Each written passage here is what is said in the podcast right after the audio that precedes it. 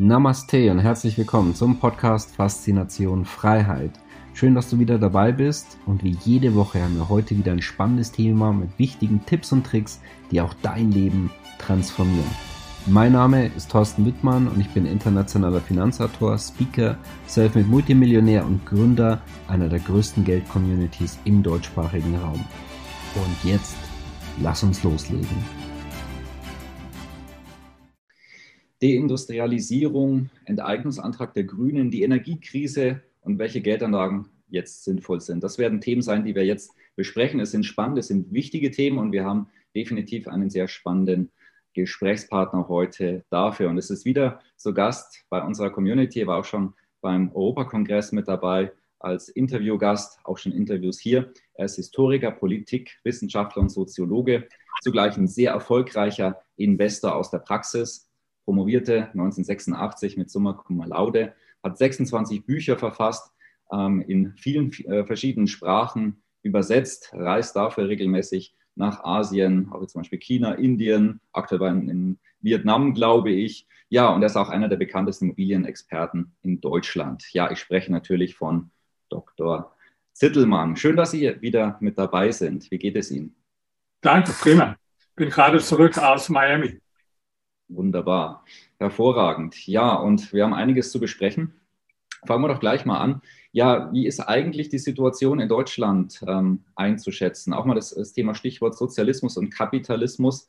Man merkt ja, es geht immer mehr Richtung links. Ist das wirklich so? Sind wir bereits in einem Stadium des Sozialismus? Und wenn ja, wie viel? Also wie, wie bedenklich sehen Sie Richtung, wo Deutschland und die EU aktuell hinschlittert? Ich habe ja jetzt auch bei meinen vielen Auslandsreisen viele Menschen getroffen, auch aus, äh, auch aus Deutsch. Und das Traurige war, dass keiner, den ich da getroffen habe, nicht über Auswanderung nachgedacht hat. Die Frage war nur, wohin sie auswandern, aber nicht, ob sie auswandern. Äh, eigentlich schade, weil ich lebe gerne in Deutschland, aber natürlich haben wir hier eine ganz gravierende Fehlentwicklung in vielen Bereichen, schon seit vielen Jahren. Und das Hauptproblem ist, dass wir immer mehr äh, Richtung Planwirtschaft gehen ja, das ist ja jedes System ist in Wahrheit ein Mischsystem, also das aus marktwirtschaftlichen und aus sozialistischen Elementen besteht. Ist mal die Frage, wie hoch ist der Anteil vom einen und der Anteil vom anderen. Und in Deutschland ist so, dass seit Jahren in vielen Bereichen immer mehr in Richtung Planwirtschaft geht. Und die Folgen sehen wir jetzt. Also wenn wir ganz aktuell mal schauen, die äh, Energiesituation, wo sich äh, viele Menschen Gedanken machen, äh, wird es jetzt kalt bei mir und alle Städte bereiten sich irgendwie auf äh, Blackout-Szenarien vor, dann muss man fragen, woran liegt das? Ich meine, wir haben in Deutschland zuerst die Kernkraftwerke abgestellt, dann haben wir beschlossen, die Kohlekraftwerke abzustellen, Fracking haben wir verboten, dann haben wir uns einseitig abhängig gemacht von russischem Gas und jetzt wundern wir uns äh, über die Situation. Ja, das äh, war irgendwo die Hoffnung war, irgendwann mal wird alles nur noch mit Sonne- und Windkrafträdern gemacht. Und das ist ja so ähnlich wie, wenn Sie jetzt ihr, mit Ihrem Haus nicht ganz zufrieden sind, reißen das komplett ab und haben nicht mal einen Schlüssel für ein neues. Oder ich sage mal noch weiter, sie haben nicht mal die Bau Baugenehmigung für ein neues Haus. Das wird ja kein normaler Mensch machen. Und so hat man es aber in Deutschland gemacht. Äh, man hat überhaupt nicht die Infrastruktur dafür, man hat nicht die äh, nicht ausreichend Windräder und äh, Solaranlagen, was auch in, in einem Land wie Deutschland niemals funktionieren wird, äh, dass das Land also nur äh, damit mit Energie versorgt wird und schaltet dann eine Energiequelle nach der anderen aus. Das ist typisch staatlicher Dirigismus und ja, dann wird immer gesagt, es geht aber um Umweltschutz oder Klimaschutz, aber ist es ja sogar noch schädlich für den äh, Klimaschutz, weil dann hat man sich von den Kernkraftwerken, die ja eine klimafreundliche Energieform sind, äh, verabschiedet. Und jetzt muss man wieder Kohlekraftwerke weiterlaufen lassen, ja, weil man die Kernkraftwerke abgeschaltet hat. Also das ist absurd und das ist ja nicht nur im Energiebereich so, das ist, wo Sie hinschauen. Im ähm, Mietrecht ist es ja auch so, dann, dann hat man erst äh, eine Mietpreisbremse eingeführt, dann hat man die Mietpreisbremse verschärft, dann hat man sie nochmal verlängert, dann hat man jetzt sogar eine Zeit lang hier in Städten wie in Berlin versucht, das noch schärfer zu machen mit dem sogenannten Mietendeckel, der dann aber verfassungswidrig war. Ja, aber das Problem ist ja nicht dadurch gelöst worden. Das heißt, die Politik, die ist sehr gut drin, Probleme zu machen, aber sehr schlecht darin, Probleme zu lösen. Und das ist so das, was viele Menschen in Deutschland nicht verstehen, die so einen kindischen Glauben an den Staat haben und der Staat, der soll meine Probleme lösen und äh, das wird aber nicht passieren. Ja, der Staat, der macht mehr Probleme, als er löst. Hm. Wie ist Ihre Ansicht nach? Sind ähm, die Politiker einfach unfähig oder wird es teilweise vielleicht sogar absichtlich deindustrialisiert? Das heißt, dass da System dahinter steckt? Also ich glaube jetzt nicht an irgendwelche Verschwörungstheorien. Es gibt ja viele, die sagen dann, ja, da ist ein geheimer Plan, die wollen das und das machen. Also ich brauche dafür keinen Plan und auch keine Verschwörung. Mir genügen als Erklärungen ähm, erstmal die, die Dominanz der Ideologie in vielen Parteien, ja, und zwar speziell der grünen Ideologie. Das ist ja jetzt, die Grünen sind ja viel stärker, als es jetzt ihren prozentualen Ergebnissen entspricht, weil die anderen Parteien sich ja sukzessive immer mehr an die Grünen angepasst haben in ihrer Programmatik. Ich habe übrigens schon ein Buch geschrieben, 1994, das hieß, Wohin treibt unsere Republik? Und da habe ich gesagt, die Grünen, die hatten damals gerade mal sechs Prozent, ja, die werden immer stärker werden die SPD passt sich den Grünen an und die CDU passt sich auch immer mehr den Grünen an und so wird Deutschland immer mehr vergrünt. Das habe ich 1994 geschrieben. Äh, wohin treibt unsere Republik heißt das Buch. Also leider ist es so eingetreten. Also das ist die Dominanz von Ideologie. Das ist der Hauptgrund. Klar, äh, äh Dummheit kommt auch noch oft dazu bei Wählern und bei Politikern. Und dann Konformismus, ja, dass sich einfach zu viele Menschen anpassen im vorherrschenden Zeitgeist. Also war jetzt gerade der Chef von Audi fordert jetzt autofreien Sonntag, ja, also auch absolut absurd. Er glaubt, er kriegt dann irgendwo von den äh, Grünen oder Klimaaktivisten ein goldenes Sternchen oder einen Pluspunkt, wenn er sich denen anpasst. Das war ja das Gleiche bei dem äh, bei dem Dies von VW, ja. Die haben immer gemeint, wir biedern uns jetzt opportunistisch an äh, bei den Grünen und dann äh, haben die uns lieb, Vielleicht haben sie auch Kinder, die sind grün und wollen, dass die Kinder sie lieb haben und machen es deswegen. Äh, auf jeden Fall ist dieser Konformismus ist auch ein ganz großer äh, Grund, dass einfach die Leute nicht das Standing haben, äh, auch mal gegen den Strom zu schwimmen und äh, dem, dem herrschenden Zeitgeist zu widersprechen. Mhm. Ja, wir haben schon ein bisschen über das Thema Energie gesprochen. Ähm, wie schlimm sehen Sie den Winter? Rechnen Sie da mit größerem Chaos?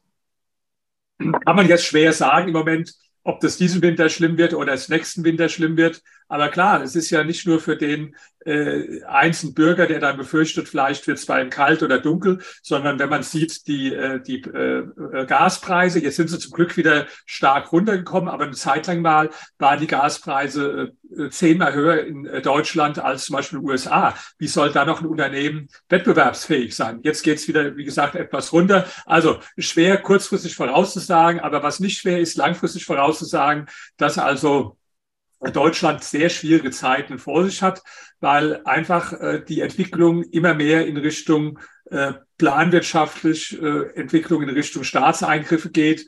Und das hat noch nie in der Geschichte funktioniert. Also Sozialismus hat man im letzten äh, Jahrhundert in 24 Ländern auf unterschiedliche Weise probiert. Das Gemeinsame war, dass es nirgendwo geklappt hat, dass es immer gescheitert ist.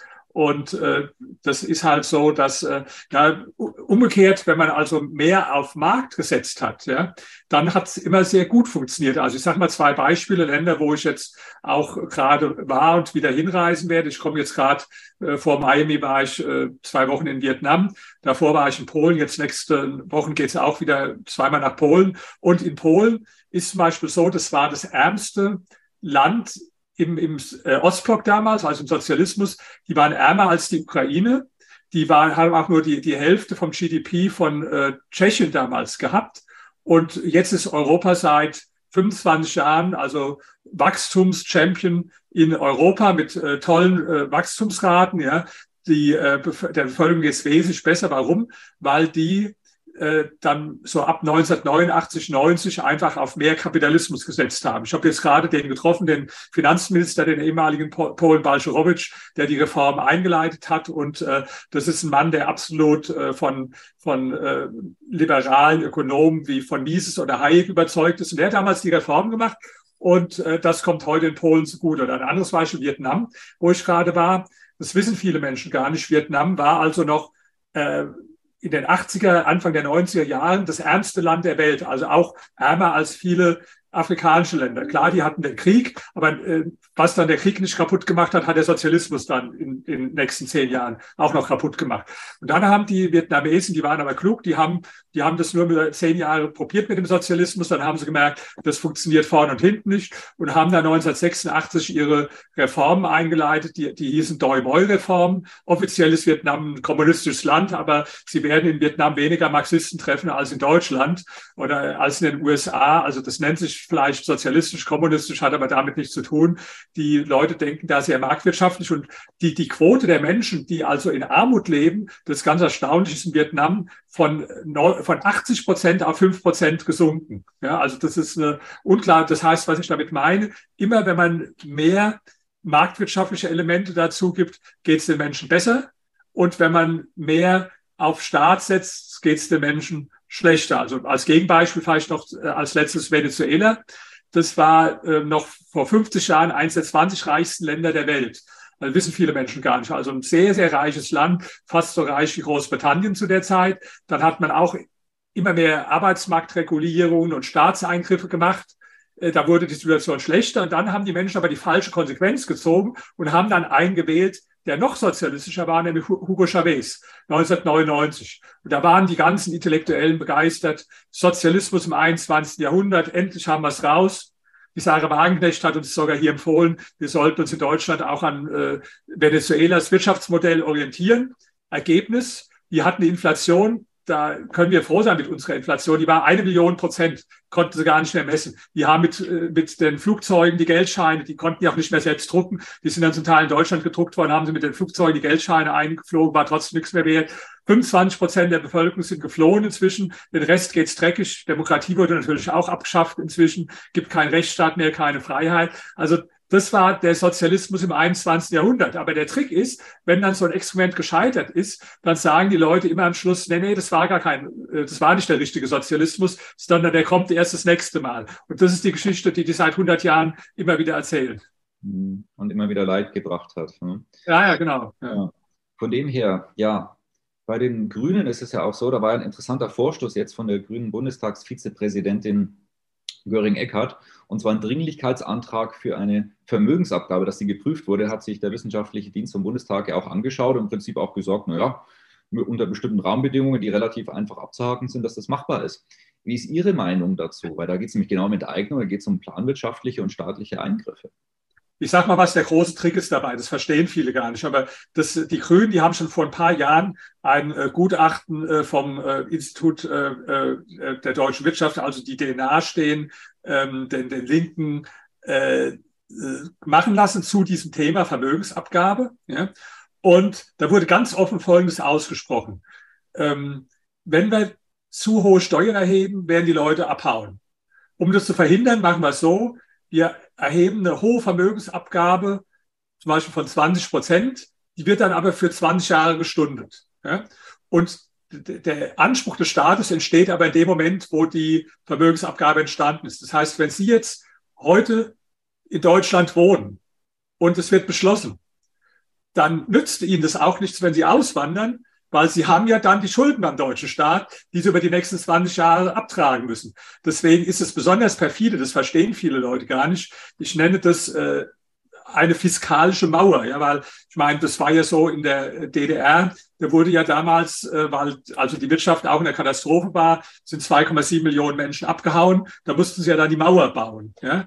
Äh, jetzt, jetzt macht man es nicht mit einer physischen Mauer, sondern macht es mit einer Steuermauer. Hat aber den gleichen Effekt, um Leute daran zu hindern, das Land zu verlassen. Ja, weil sie, sie, sie haben dann auf einmal Vermögensabgabe zum Beispiel 20 Prozent, aber die wird halt über 20 Jahre gestreckt. Und da nützt ihnen auch nichts, wenn sie nächstes Jahr oder in drei oder vier Jahren auswandern, weil die Schulden beim Staat haben sie ja dann. Also das ist ganz perfide und das verstehen viele gar nicht. Aber das wurde in diesem Gutachten von dem Institut der deutschen Wirtschaft wurde das ganz offen auch ausgesprochen. Das ist ein Mittel, damit die Leute nicht gehen. Und das, das nenne ich also die Steuermauer.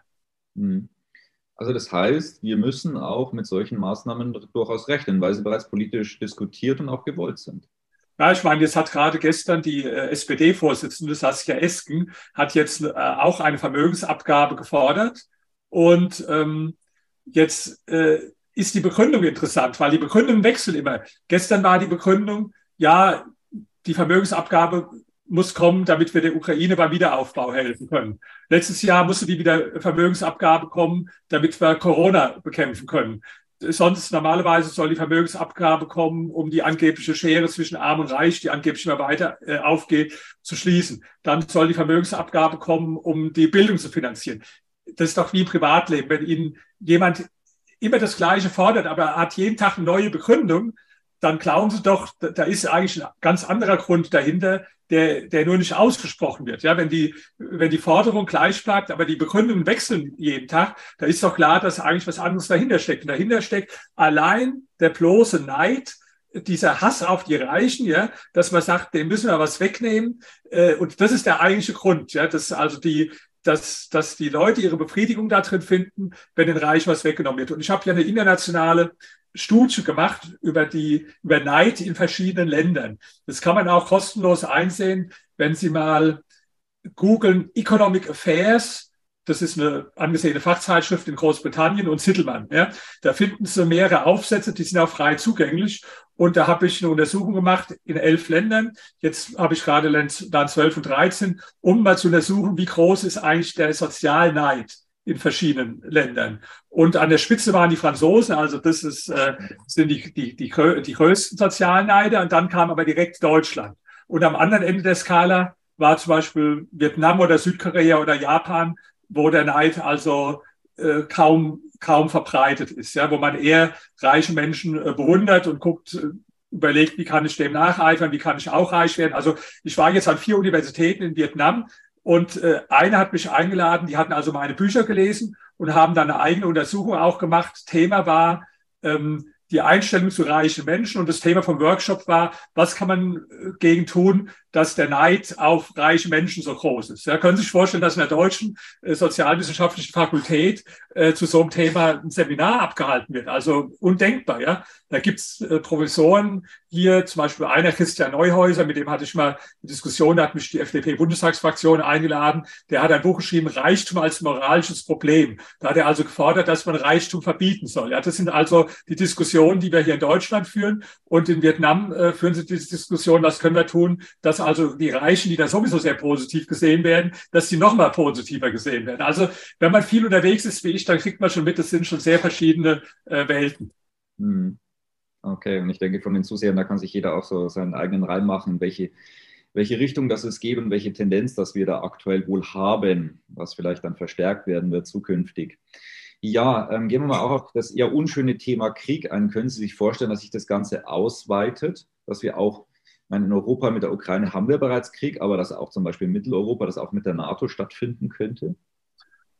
Also wir können alle nicht in die Zukunft schauen, ich auch nicht. Ähm, dass jetzt ähm, ein Krieg mit der NATO geführt wird von russischer Seite, halte ich im Moment für eher unwahrscheinlich. Ähm, natürlich kann es sein, dass das weiter eskaliert. Der äh, Krieg verläuft ja wesentlich schlechter, als der Putin sich das hat. Und man muss natürlich befürchten, das ist ja auch die Befürchtung, die viele haben, dass er dann auch in einer bestimmten Situation in der Ukraine taktische Nuklearwaffen einsetzt und dann weiß man nicht, wie wird dann wiederum die Reaktion des Westens äh, drauf sein. Also schwer zu sagen. Ich habe da eine andere Meinung als äh, viele andere Leute in Deutschland. Also ich äh, finde es richtig, dass wir die Ukraine unterstützen und zwar aus dem einfachen Grund, ich bin ja Historiker und äh, kenne es aus der Geschichte, dass also wenn, wenn da sehr ähm, aggressive Herrscher äh, gegen andere Länder vorgegangen sind und man hat die nicht rechtzeitig gestoppt, dann hat es deren Aggressivität immer weiter erhöht. Ja, die haben das also als Bestätigung dann angesehen, dass sie auf dem richtigen Weg sind. Und da, das hat schon der Westen versäumt. Man hat da schon nachdem die, die Krim äh, annektiert war, praktisch nichts Ernsthaftes gemacht. Ja. Und das hat der Putin halt, der hat gesagt, die machen immer irgendwelche Sanktionen, die kommen sowieso, aber das wird schon nicht so schlimm werden. Ja. Und das war halt das Kalkül. Äh, das, das hätte man sich also alles äh, ersparen können, die ganze Geschichte, die da jetzt passiert. Aber so, wir wissen nicht, wie es weitergeht. Und ähm, äh, klar, das, äh, das, die, die, die Gefahr ist da. Aber jetzt, wie manche das fordern, zu sagen, weil es die Gefahr gibt von einem Nuklearkrieg, deswegen müssen wir jetzt alles so machen, äh, wie der Putin das fordert. Das ist ja absurd, wenn er morgen sagt, jetzt, äh, jetzt gebt mir Georgien als nächstes vielleicht äh, oder ähm, äh, oder äh, Lettland oder Estland oder Litauen, sonst, sonst gibt es einen Atomkrieg, dann können wir dem, dem das auch nicht geben. Also das ist äh, ähm, da, leider muss man da auch äh, dieses Risiko von so einer Eskalation, so schlimm das geht, ähm, eingehen, ja, meiner Meinung nach. Hm. Naja, wir werden sehen. Okay, kommen wir wieder zum Konstruktiven zurück. Ähm, jetzt beim Thema Geldanlage, das hat ja alles Effekte auf das eigene Geld. Also was sind da aktuell Ihre Favoriten? Was ist besonders interessant? Mein, das Hauptproblem ist ja die Inflation im Moment. Ja, und da wird jeden Tag drüber gesprochen, aber eigentlich über das falsche Thema, ja, weil ähm, das wird jetzt drüber gesprochen, wie zahlen die Deutschen in diesem Winter ihre Stromrechnung oder Gasrechnung, ja, oder wie teuer ist es Benzin oder wie teuer sind die Lebensmittel im Supermarkt. Das ist alles gut und schön. Ich verstehe auch die Menschen, die wenig haben und die sich über sowas einen Kopf machen, ja, absolut verständlich. Aber die verstehen gar nicht, dass, dass ein viel gravierendes Problem gibt. Ihre Altersvorsorge, die wird im Moment äh, futsch gemacht. Ja? Weil ich meine, die Deutschen sind ja so ziemlich die dümmsten Anleger der Welt, die praktisch äh, Großteil in Kapitallebensversicherungen angelegt haben. Äh, und die Kapitallebensversicherungen wieder sind größtenteils in Staatsanleihen äh, investiert. Ja? und äh, oder ihr Geld sogar auf dem Sparbuch haben oder auf dem Tagesgeldkonto oder was weiß ich, Bausparvertrag oder was es alles für verrückte Ideen gibt. Ja? So und äh, und das nehmen wir mal an, ich bin jetzt 65 geworden. Ich habe jetzt so, ich hatte auch einige Lebensversicherungen, das war auch nicht schlecht, das war in der Zeit, wo es noch hohe Verzinsung gab, vor Dingen steuerfrei. Ja? Ich habe die jetzt ja steuerfrei ausgezahlt bekommen, ein paar hunderttausend Euro, aber wenn die jetzt da sind, ja, ähm, da kann man es ja ausrechnen, selbst bei einer moderaten Inflation von, sagen wir mal, das heißt moderat, jetzt war es zuletzt 10 Prozent, nehmen wir mal an, sind die nächsten Jahre 7 Prozent im Schnitt oder so, weiß man nicht. Ja? Das kann man sich ja leicht ausrechnen, wie dann die Altersvorsorge entwertet wird. Und das verstehen viele Deutsche gar nicht, weil die gucken dann bei der Geldanlage immer nominal und denken, ah, das ist, ist Lebensversicherung ist sicher oder äh, Sparkonto ist sicher. Ja, sicher. Warum? Weil es nicht volatil ist, weil man halt, ähm, es nominal immer das Gleiche bleibt. Das ist ja die Dummheit, ja, auf das Nominale zu schauen und sagen wir in der Zeit, wir hatten ja lange eine Zeit, wo wir praktisch null Inflation hatten oder ein Prozent, da, da war das ja noch verständlich. Aber in der Zeit, wo man jetzt aktuell zehn Prozent Inflation hat, da ist es natürlich eine äh, hochgefährliche Geschichte. Und das ist das, äh, die, die große Frage angesichts der Inflation äh, was muss man tun? Ich werde also jetzt ähm, äh, mit dem Gerd Kommer, den kennen Sie auch wahrscheinlich, werde ich jetzt einen äh, ganzen Tag ein Seminar dazu veranstalten und äh, wir haben, ich mache jetzt gerade ein Interview mit ihm, was demnächst im, im äh, Focus Online äh, kommt, wo man die ganzen Anlagen mal durchgeht. Also Anleihen, inflationsindexierte Anleihen, Gold, Aktien, ja, manche setzen auf Bitcoin oder Private Equity, was auch immer, ja, wo man die mal durchgeht unter dem Aspekt äh, Inflation, ja. Und ich meine, wenn man mal äh, das, das durchgeht, also ähm, Aktien sind langfristig natürlich, haben ganz gute Inflationshedge, muss man sagen. Ähm, jetzt sind ja auch die Kurse ein bisschen runtergekommen, wahrscheinlich noch nicht genug runter. Aber sagen wir, wer jetzt sehr langfristig orientiert ist, der ist meiner Meinung nach äh, doch ähm, mit, mit Aktien als einem großen Teil vom Portfolio schon gut bedient.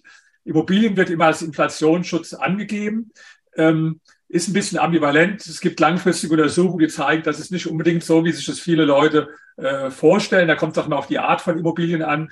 Ähm, ich habe es ganz äh, gut gemacht und habe leider nicht alle, aber einen Teil meiner Immobilien mit ähm, schon vor Jahren mit inflationsindexierten Mietverträgen versehen, also auch von den Wohnimmobilien. Das wissen viele gar nicht, dass man es machen kann. Es war natürlich in der Zeit, wo es keine Inflation gab, für den Mieter gut und für mich schlecht. Ja. Jetzt hat sich umgedreht, aber ist im Grunde genommen eine faire Geschichte, weil eigentlich steigen bei mir die Mieten nie, weil sie bleiben immer gleich inflationsbereinigt halt. Ja. Aber das ist, unter so einer Voraussetzung ist natürlich dann, hat eine Immobilie eher eine Inflationsschutzwirkung, wenn ich inflationsindexierte Mietverträge habe. Wenn ich die nicht habe, ist natürlich ein Problem, weil ich ja die Mieten äh, aufgrund der gesetzlichen Vorgaben äh, gar nicht so stark erhöhen kann, wie dann die Inflation, die dann stattfindet. Also das ist so, Immobilien ist ein bisschen, sagen wir mal, kommt drauf an.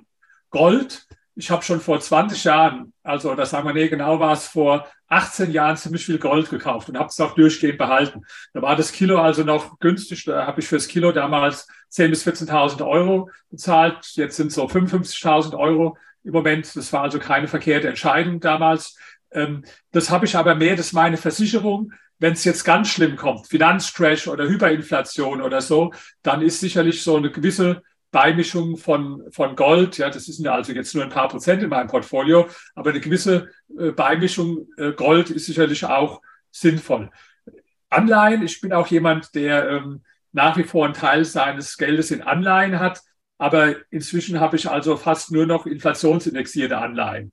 Das ist aber auch ein schwieriges Thema. Also wir werden auf dem äh, Seminar, äh, was ich dann äh, gebe, auch mit dem Gerd Kommer lange drüber sprechen, weil das, das sieht auf den ersten Blick einfach aus. Ja? Eine inflationsindexierte Anleihe, viele wissen auch gar nicht, was es ist. Die funktioniert ja vereinfacht gesagt so, dass also sich der, der, der Preis entsprechend der offiziell festgestellten Inflationsrate entwickelt. Also scheint erstmal ein guter Inflationsschutz zu sein. Aber es ist mehr die Inflationserwartung, weil es ist immer eine gewisse Inflationserwartung, es komtiert im Preis. Ja?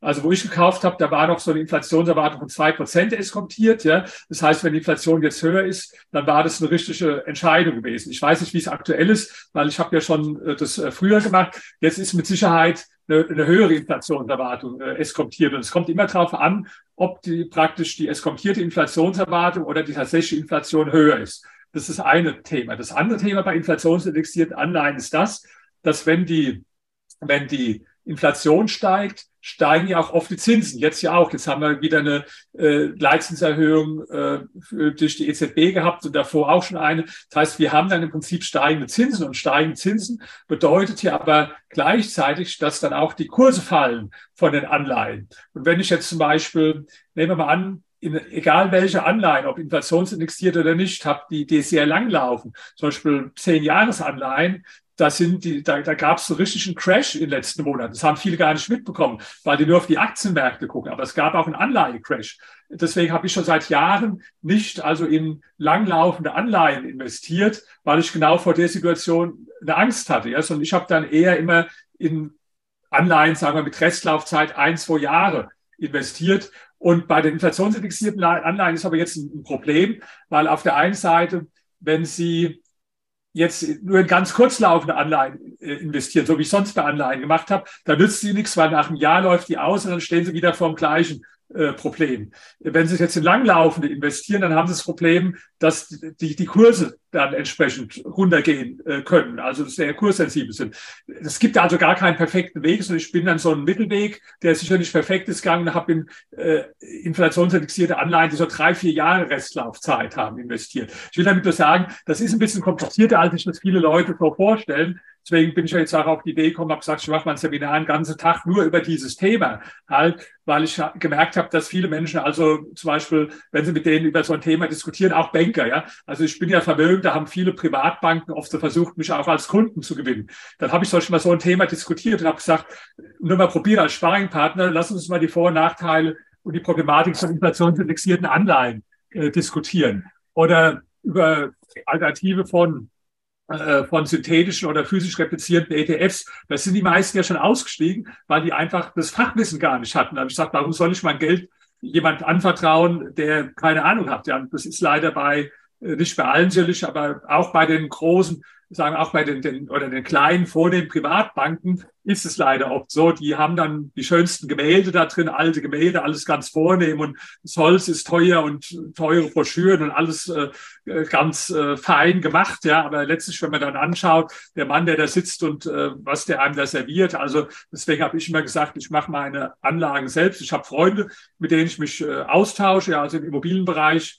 zum Beispiel der, der Jürgen Michael Schick, der ist Präsident vom Immobilienverband Deutschland. Da habe ich mich immer so über Immobilienanlagen ausgetauscht. Im, im, äh, im Kapitalanlagebereich eher mit dem äh, Komma. Das heißt nicht, dass ich dann mache, was die sage. Das heißt nur, ich brauche einen intelligenten Gesprächspartner, der mal mindestens auf, auf meinem Wissensebene ist oder besser auch drüber. Es hat ja keinen Sinn, wenn ich mich mit einem unterhalte, der der, versteht gar nichts, dem muss ich erst mal selbst das einmal eins erklären. Das ist leider natürlich bei vielen Bankern der Fall. Also ich bin bei verschiedenen Banken, Banken, ich habe auch netten Draht mit den Leuten hier von der Sparkasse, aber die wissen immer, ich habe als erst gleich gesagt, also wir können alles machen, nur ich möchte also keinerlei Beratung haben. Ich sage ihnen also, was sie machen sollen und dann äh, machen sie das ja, aber ich will also auf keinen Fall irgendeine Beratung. Das wird mir auch lächerlich vorkommen, wenn jetzt da da einer, der jetzt also selbst äh, kein Geld hat und äh, auch nichts von versteht, der mir jetzt irgendwie dann gute Ratschläge gibt. So, nee, das also kommt für mich nicht in Frage.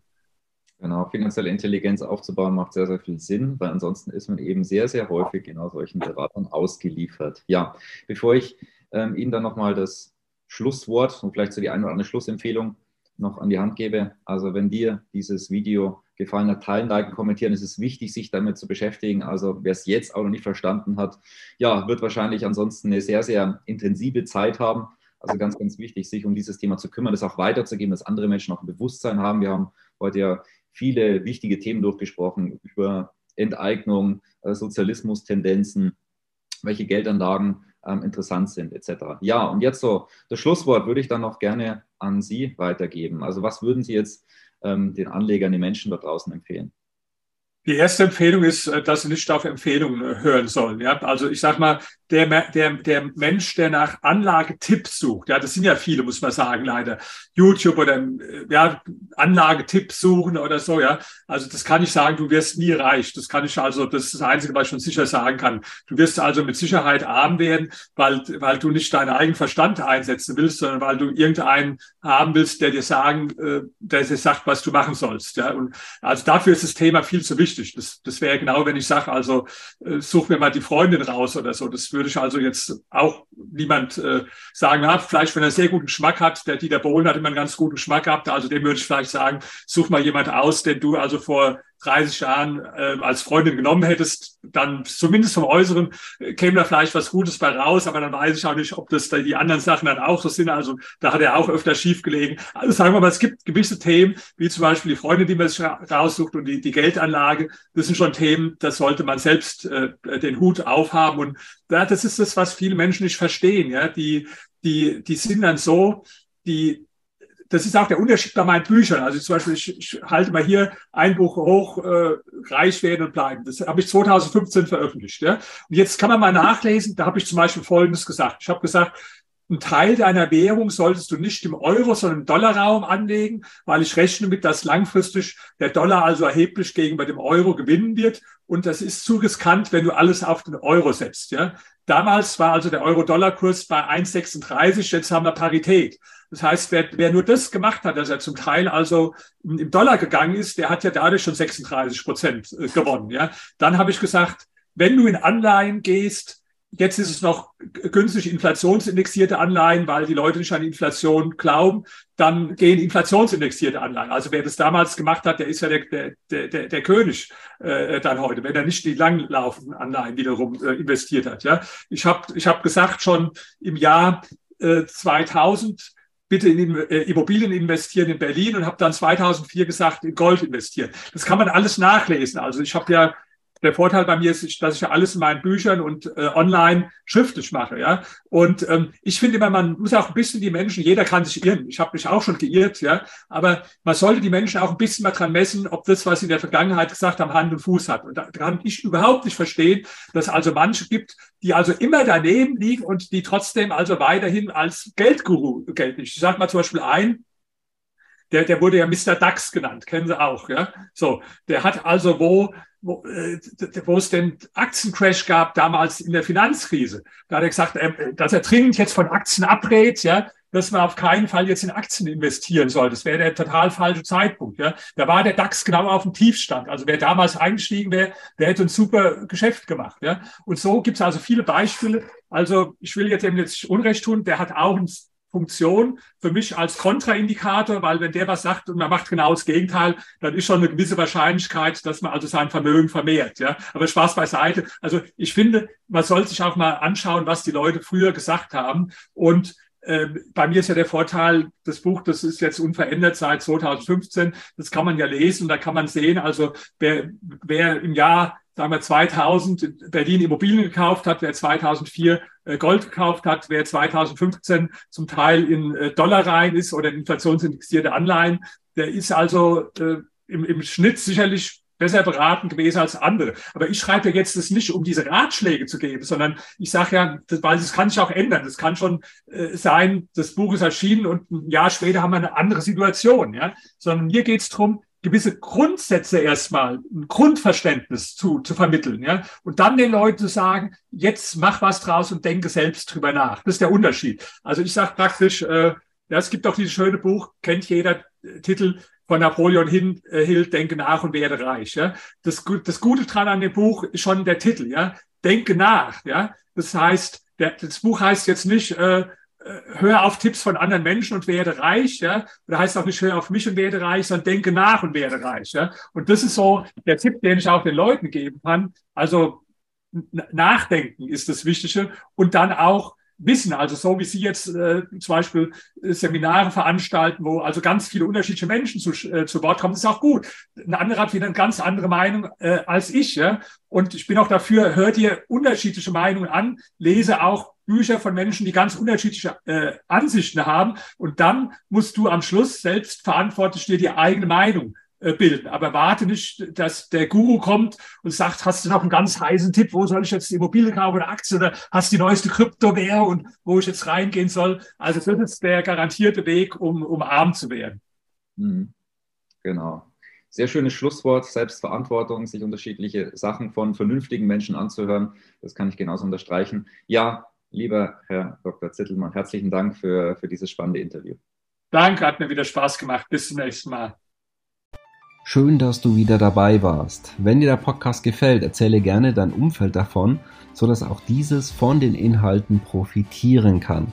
Und falls du es nicht schon gemacht hast, abonniere den Kanal, damit du künftig keine Folge verpasst und vor allen anderen informiert bist.